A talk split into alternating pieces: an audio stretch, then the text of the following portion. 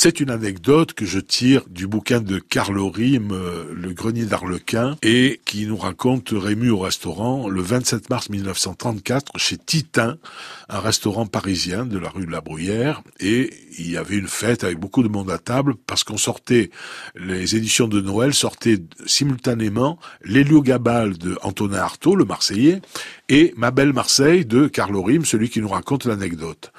Et sur le, à, la, grande table, il y avait alors des, gens, euh, César Campinki, Henri Torres, Kisling, Charansol, André Turcy, Damia, Berval, euh, enfin des, des vedettes hein, de l'époque, et le ténor marseillais Murator. Alors très grand ténor, ténor euh, incroyable, mais qui euh, a fait une, carrière prodigieuse et qui a fait aussi du, cinéma. Et alors euh, Rému est avec sa femme Esther, et puis dans un coin il y a Antonin Artaud qui est en train de, de draguer sa voisine de table. Alors il, il, a bu quelques mots minettes, il est déjà chaud. comme nous le dit Carlo Rime, les bouteilles de cassis blanc défilent en rang serré.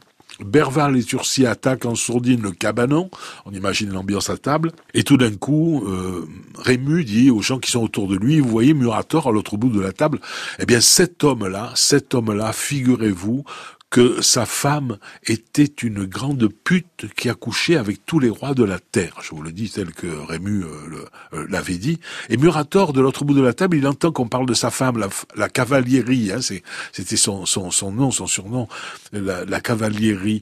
Cher Rému, vous parlez de mon épouse de la cavaliérie. Et, je, Rému, Rému, qui n'arrive pas à parler doucement, il, il, rougit, se trouble, il dit oui, oui, oui. Euh, je disais que votre femme avait été acclamée par tous les rois de la terre. Et Murator qui se gonfle fait un sourire modeste, acclamé, c'est peu de le dire. Et Rému triomphant, hein. Qu'est-ce que je vous disais?